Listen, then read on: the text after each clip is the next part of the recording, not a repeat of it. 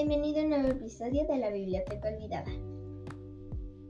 Hoy presentamos La muchacha sabia, cuento serbio.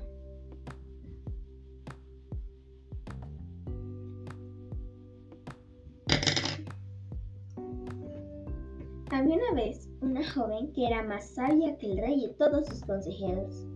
Su padre estaba tan orgulloso de ella que siempre decía, mi hija es la persona más inteligente de todo el reino. Sucedió entonces que el rey escuchó lo que el padre de la muchacha decía y ordenó que lo llevaran ante él. He oído que tienes una hija que es tan inteligente que nadie se compara con ella, dijo el rey. Sí, así es. Entonces llévale estos huevos, ordenó el rey, y dile que los empolle. Si, logra hacerlo, le daré grandes riquezas. Pero si falla, a ti te daré una paliza. El hombre se llevó los huevos a su casa y le contó a la hija lo que el rey le había dicho. La joven no tardó mucho en descubrir que los huevos, de hecho, estaban hervidos. No se iba a poder empollar nada si no había nada dentro. Al día siguiente, la muchacha le dio a su padre una bolsa de frijoles cocidos y le dijo que los llevara al sitio por el que pasaría el rey. Espera que lo veas venir, le dijo la muchacha, y entonces comienza a sembrar los frijoles.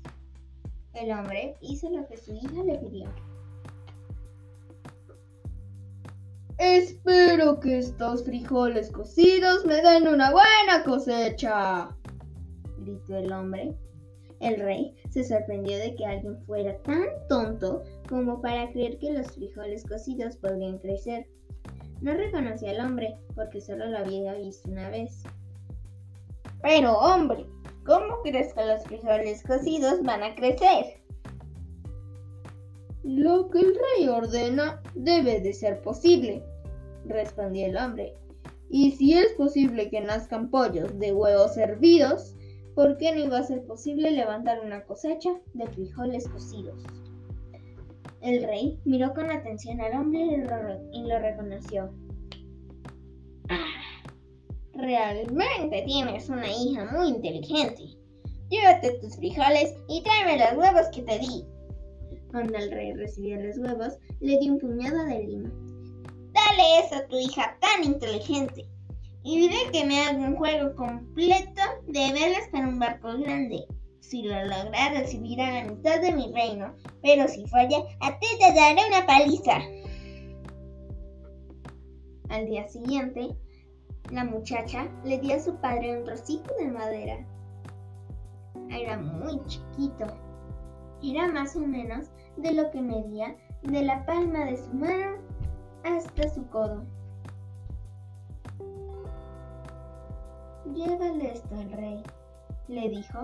Dile que esté lista para hacer las velas, pero primero tiene que hacer un barco grande de esta madera. Así yo puedo tomar la medida para las velas.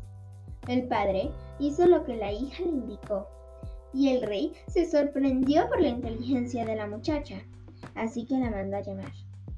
La muchacha llevaba puesto su vestido tejido en casa, y sus zapatos rojos. Pero era tan hermosa como una flor, y el rey lo notó de inmediato.